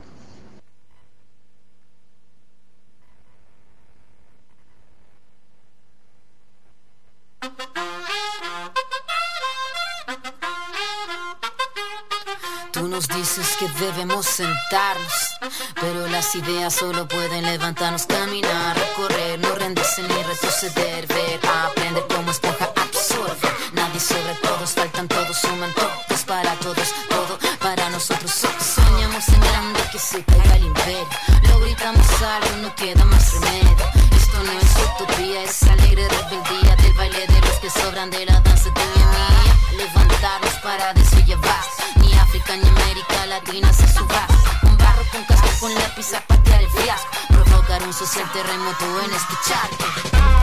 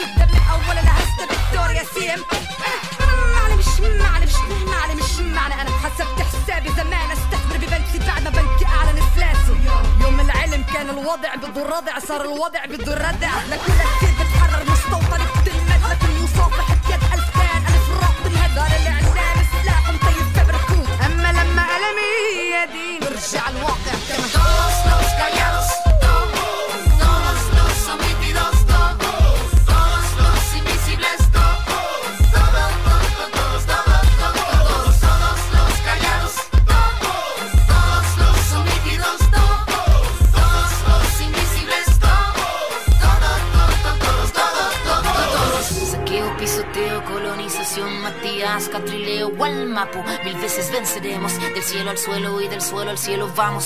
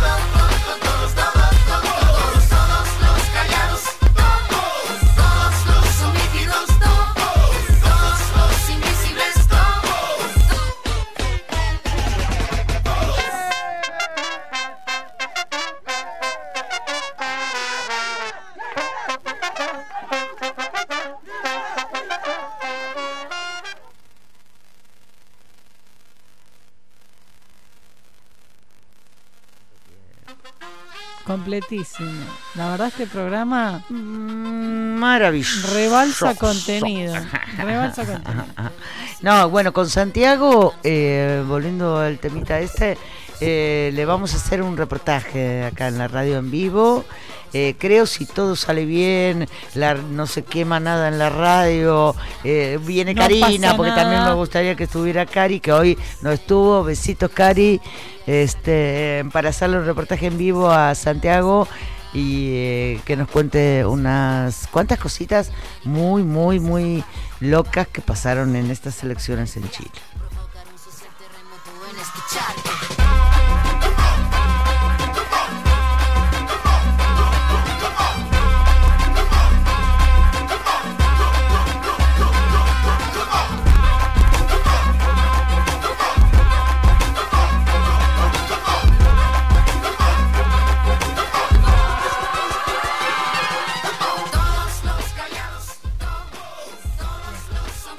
Pediste el aire.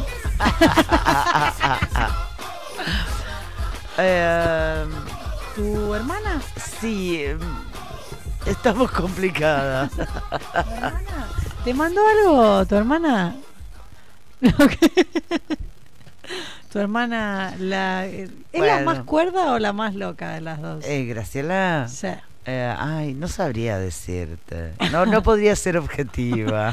Son como el yin y el yang. Pero bueno, estamos las dos complicadas en realidad. Están comprometidos. Sí.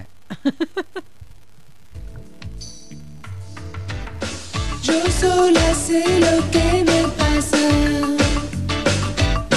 Todo sucede al despertar. Cuando aparecen mis hermanas,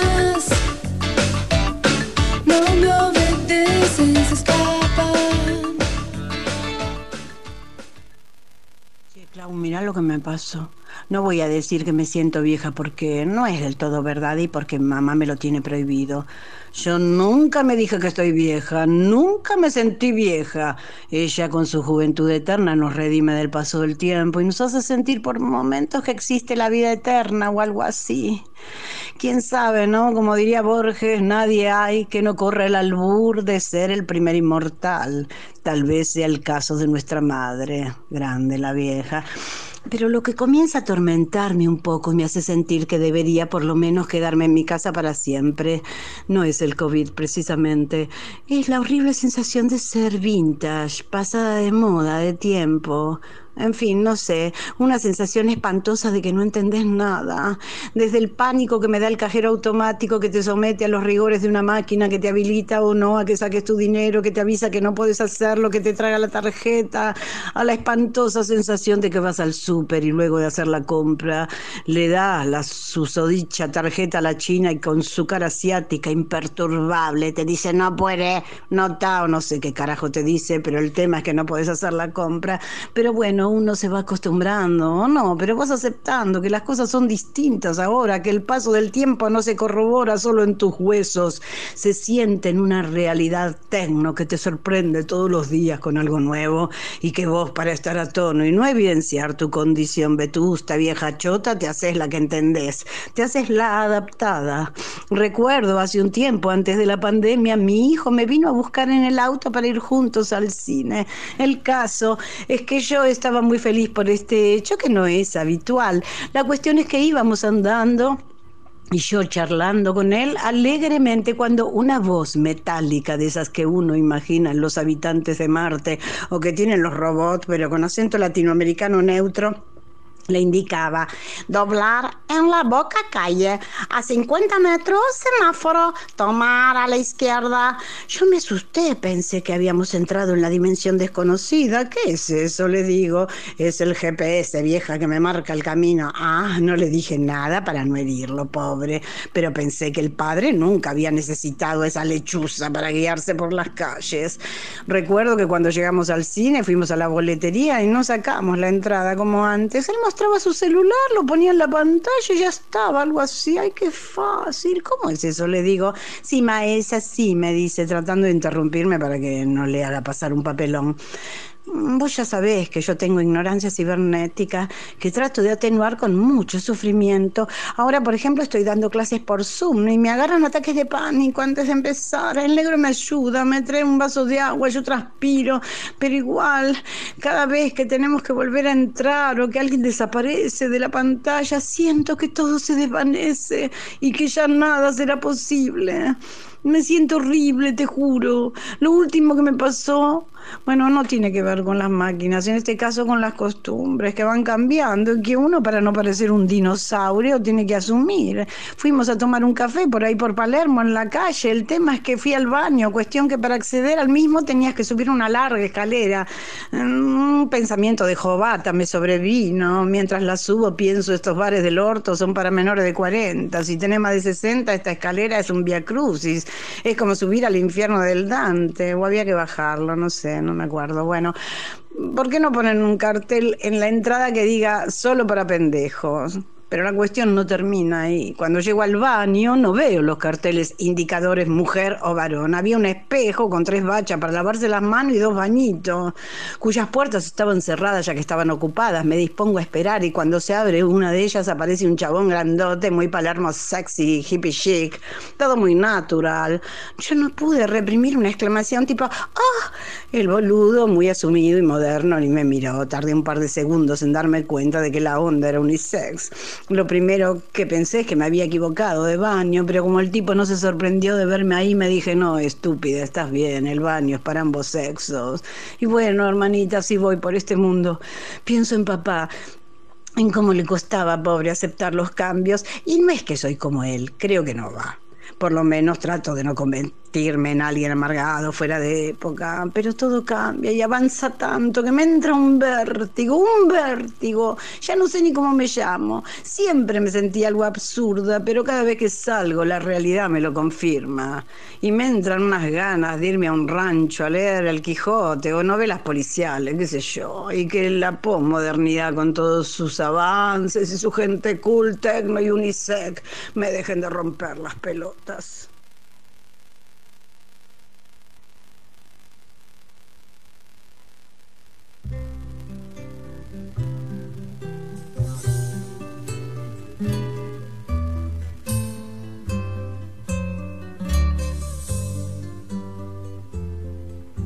Cambia lo superficial, cambia también lo profundo, cambia el modo de pensar, cambia todo en este mundo, cambia el clima con los años cambia el pasto Ah, su Claro, rebaño. ya estamos, ¿no? Con el tema Y así este. como todo Cambia, todo cambia.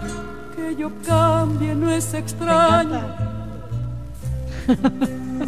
Es más, lo escuché cantado por no solo por la negra, por muchos extranjeros Muchos otros más. que adoraron. Cambia el más Y tu hermana está como esa. No sos vos, es tu marco teórico. Cambia el nido, el Es así. pajarillo. Ella Cambia el sí. sentir un amante. Cambia el rumbo el caminante. Aunque esto le cause daño. Y así como todo cambia, que yo cambie no es extraño. Cambia, todo cambia. Genaro, despertate, dale. Cambia, todo cambia. Che, la gente está muy moderna, se pone mal con este tema. Cambia, todo cambia. Yo no me escucho, ¿eh? A ver, hola. Hola, hola, ahí estoy. Ahí está. Bueno, acá me ponen. Creo que la aceptación de la diversidad de género es uno de los grandes avances de esta época. Pienso que el dolor y la burla que antes tendría la existencia de los de cualquiera que no encajara en los cánones de la supuesta normalidad los expondría a un gran sufrimiento existencial. Creo que estamos empezando a ser mejores. Estamos en la pole position. Muy bien. Qué bien esa audiencia, ¿eh? ¿Viste? Participando. ¿Viste?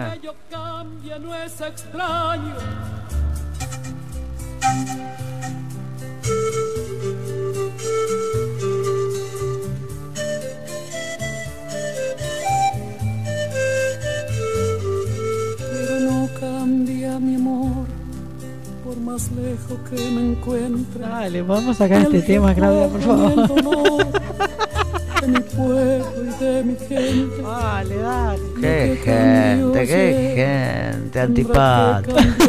Vale, vale, dale, dale, vamos con los locos, vamos con los locos.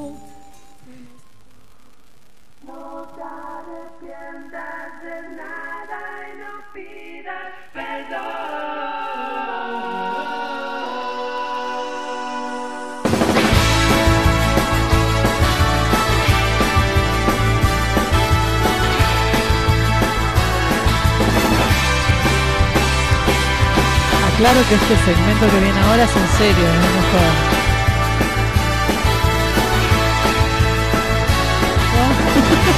Algo de nuestro psiquiatra, No es el mejor. no, no sé.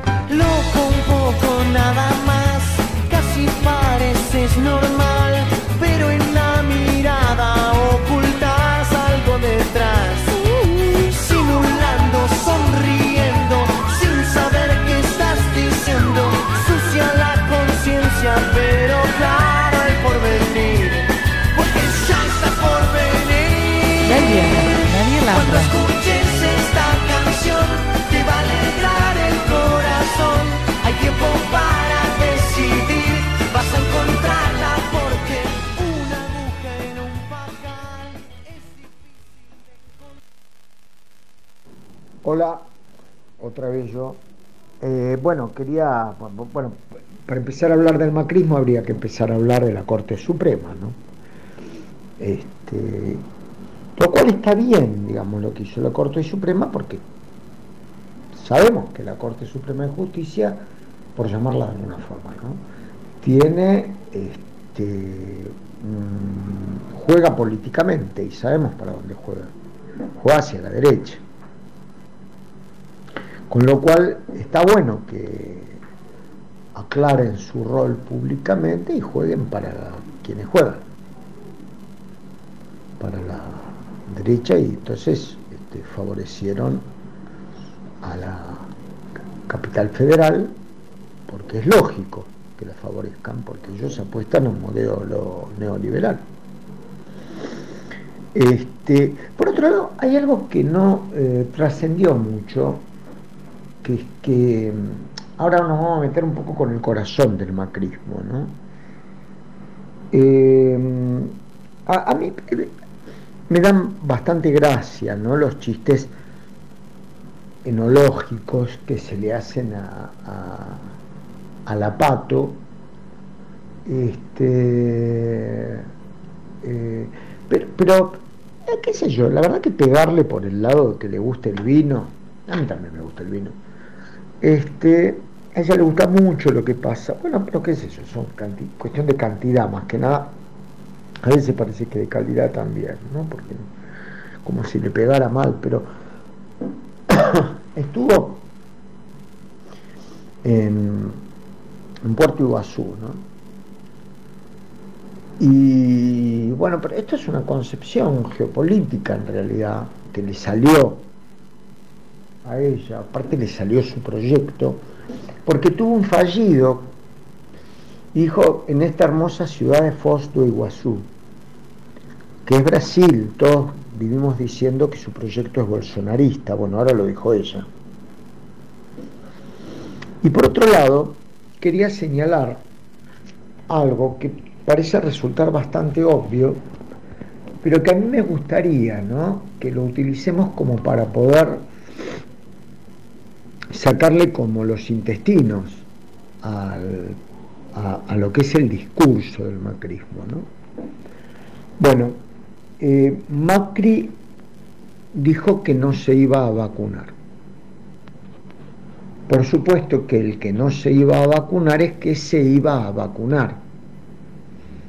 Y el que no se iba a vacunar era que no se iba a vacunar acá. Y el que no se iba a vacunar era que se iba a vacunar en Miami. Ahora, esto tampoco está mal. Porque él se vacuna en casa. Y ustedes saben que hay una masa este, importante de argentinos que se van a vacunar a Miami. El, parte del núcleo duro, macrista y de dinero, se van a vacunar a Miami.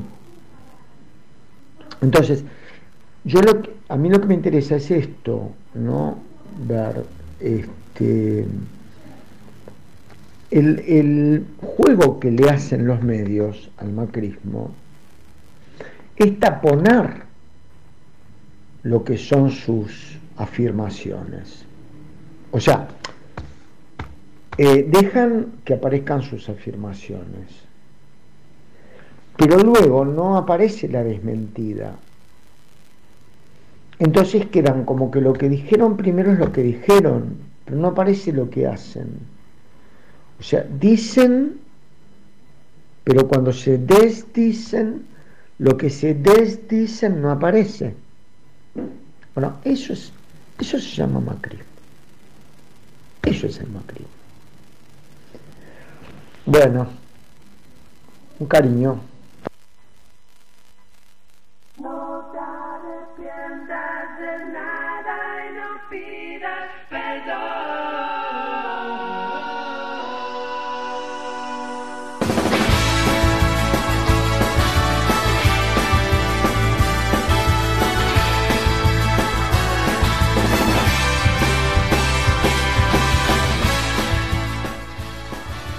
Esto es de, de Daniel Amra y lo pueden seguir si quieren en Instagram. Ap- Apamrap Psicoanálisis. No es muy fácil. No es fácil, Daniel Amra. Eh, bueno, eh, A-P-H-A-M, porque Amra es el apellido de él que empieza con H. Y antes tiene A. A-P Am, Amra Psicoanálisis. Bueno, si no, le mandan un mensajito a Claudia y ella les manda. Y yo los mando a la puta madre que no. No, perdón, perdón.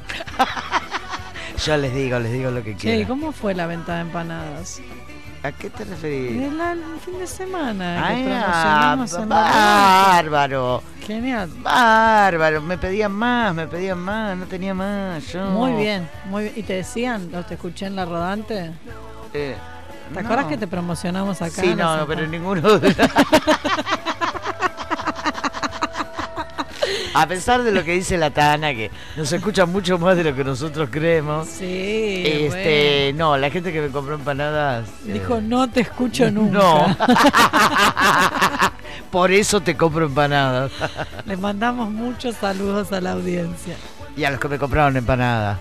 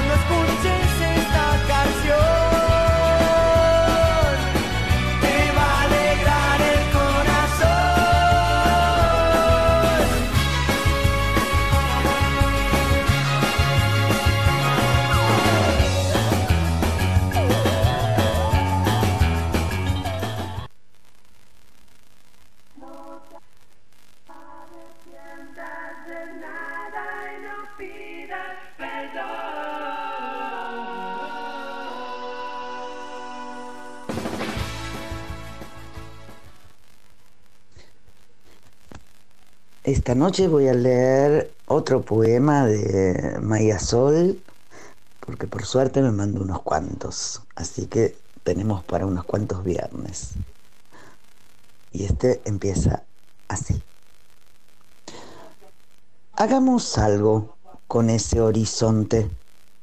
Vamos a buscarlo. Hay que sorprenderlo, distraído, ahora que está quieto, que espera, que no sabe, que no dice. ¿Es la línea que termina o que comienza? No sé. Es más fácil no sentir siento.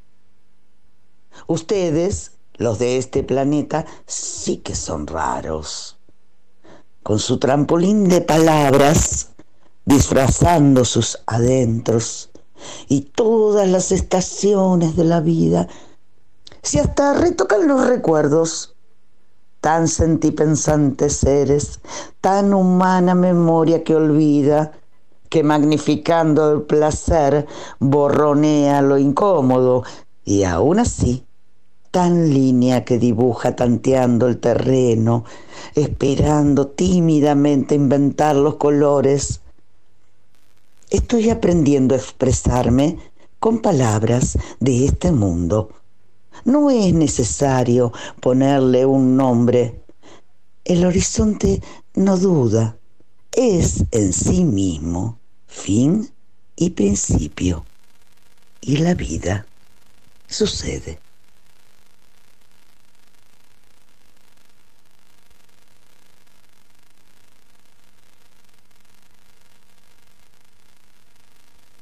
Árbol, hoja, salto, luz. Aproximación. Mueble, lana, gusto, pie. Te marcas mirada. Loba, dedo, cal. Gesticulador hijo camamenta cien, rey fin sol amigo cruz, algadado cielo riel, estalactita mirador, corazón.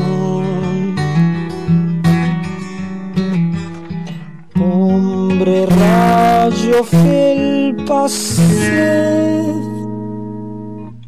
extremidad, insolación, parecer.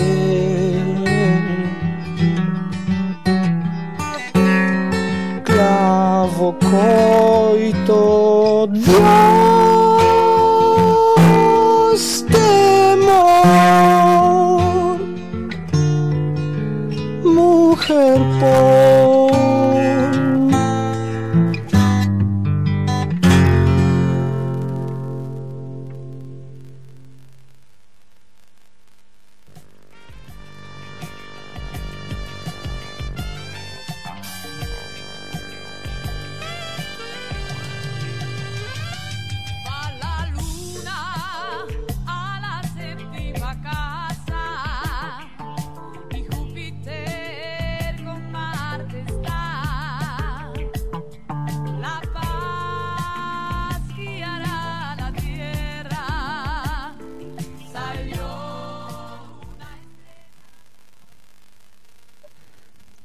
les va? Bueno, buenas tardes, almitas sureras. Aquí la semana pasada, bueno, hubo un pequeño bache, pero acá estamos de vuelta. Bueno, un poco mis intenciones son con intenciones políticas, podríamos eh, decir. Como solían decir, ¿no? El que avisa no traiciona. Entonces, este, habiendo la carta de la reta, La reta es un escorpiano y tiene todo un trabajo muy fino con respecto a todo lo que quiere conseguir y hacer. Entonces realmente lo que vivimos en las últimas semanas fue esta apuesta de la reta a querer postularse, digamos, presidenciable. Ahora, como esto que está sucediendo, la reta es del 29 de octubre, ¿no? O sea, yo siempre digo, esa zona de Escorpio es gente jodida, ¿no? Ahora, justo cuando él hizo todo esto de ponerse en contra del DNU, que en definitiva fue una actitud, para mí se le aflojó un tornillo, ¿comprenden? O sea, estaba Urano y el Sol y Venus y Mercurio, todo en oposición al Sol de la reta. Entonces, realmente creo que este Urano tal vez le jugó una mala pasada, ¿no? Y vamos a ver cuál es el resultado, pero verán cuál es el tipo de apuesta que hace esta gente, ¿no? O sea, estamos viendo gente que, por eso les decía, mi visión no es que sea sesgada, pero tengo mi postura. Esta gente está apostando a que cuanto más gente se muera, para ellos es un éxito, y ese es el problema que tenemos, ¿no? Que realmente estamos tratando con personas que son perversas, ¿no? Y esa es una característica que vivimos, vinimos viviendo eh, ya en el gobierno de Macri, ¿no? Entonces, bueno, pareciera que con esta actitud que tuvo la reta, proveniente del Sol en oposición, del Mercurio, del Venus, son todas unas posiciones que atentan contra la conciencia de uno, sobre todo hay un planeta que es Urano, que trae los cambios repentivos, y ahí pareció que se le había aflojado un tornillo, porque lo que hizo el día de hoy está teniendo que admitir las clases que se suspendieron las clases presenciales, ¿no? Entonces, bueno, eso era un poco lo que quería compartir con ustedes, esta visión quizás más politizada de la astrología, pero hay mucho para ver, ¿no? Inclusive en la carta de la Asunción de Fernández, porque si quieren la podemos analizar. Yo hice, no me acuerdo si para la escuela Baraca o para el Instagram, un análisis del día de la ascensión. Porque la hora tenía que haber sido las 10 de la mañana y se retrasaron dos horas. Y bueno, está bien, ahora tenemos la pandemia, pero al menos creyeron que era peor. ¿No? O sea, como que a mí me pareció que había sido adrede el atraso de dos horas, porque si uno veía la asunción en la hora correcta, eran muchos más problemas. Así que bueno, en el caso que alguien haga alguna pregunta, una consulta, Espero que esto les agrade y nos seguimos viendo. Un beso. Bueno, gracias a Ali, nuestro astrólogo, eh, nos informó de que si, si Alberto hubiera asumido dos horas antes, todo hubiera sido mucho peor. Ah, Así que, bueno, tuvimos este, suerte dentro de todo. Bueno. Este, gracias este, a los Me astrólogos de. Alberto que, que lo asesoraron en su debido tiempo. Por Dios. Vamos con el cuentito. Vamos a leer tranquila. un cuentito, No, es un cuento, no es un cuentito. No, es un cuentito porque es cortito, chiquitito. Alto cuento.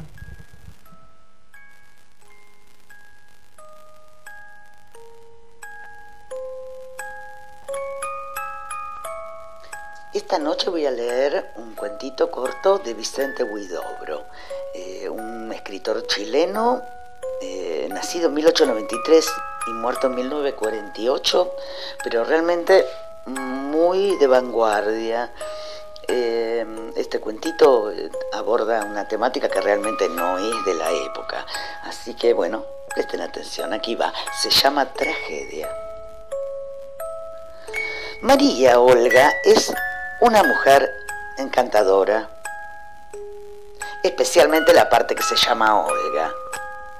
Se casó con un mocetón grande y fornido, un poco torpe, lleno de ideas honoríficas, reglamentadas como árboles de paseo. Pero la parte que ella casó era su parte que se llamaba María. Su parte Olga permanecía soltera y luego tomó un amante que vivía en adoración ante sus ojos. Ella no podía comprender que su marido se enfureciera, le reprochara infidelidad. María era fiel, perfectamente fiel, que tenía él que meterse con Olga. Ella no comprendía que él no comprendiera.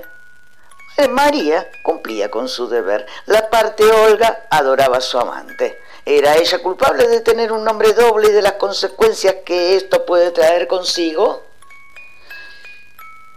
Así, cuando el marido cogió el revólver, ella abrió los ojos enormes, no asustados, sino llenos de asombro por no poder entender un gesto tan absurdo. Pero sucedió que el marido se equivocó y mató a María, a la parte suya, en vez de matar a la otra. Olga continuó viviendo en brazos de su amante y creo que aún sigue feliz, muy feliz, sintiendo solo que es un poco zurda.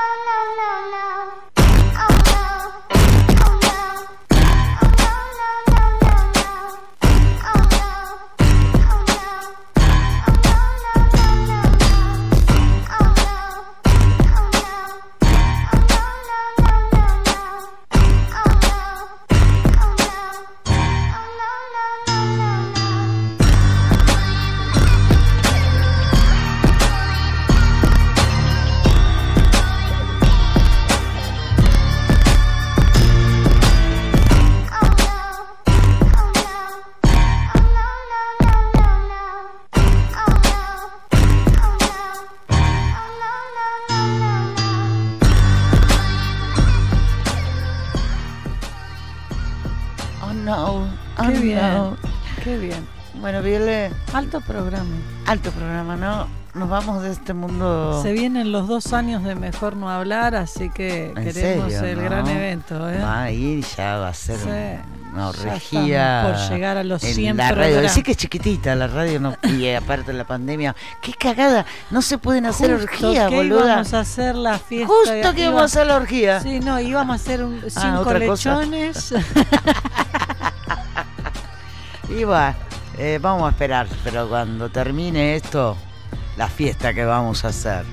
cinco días.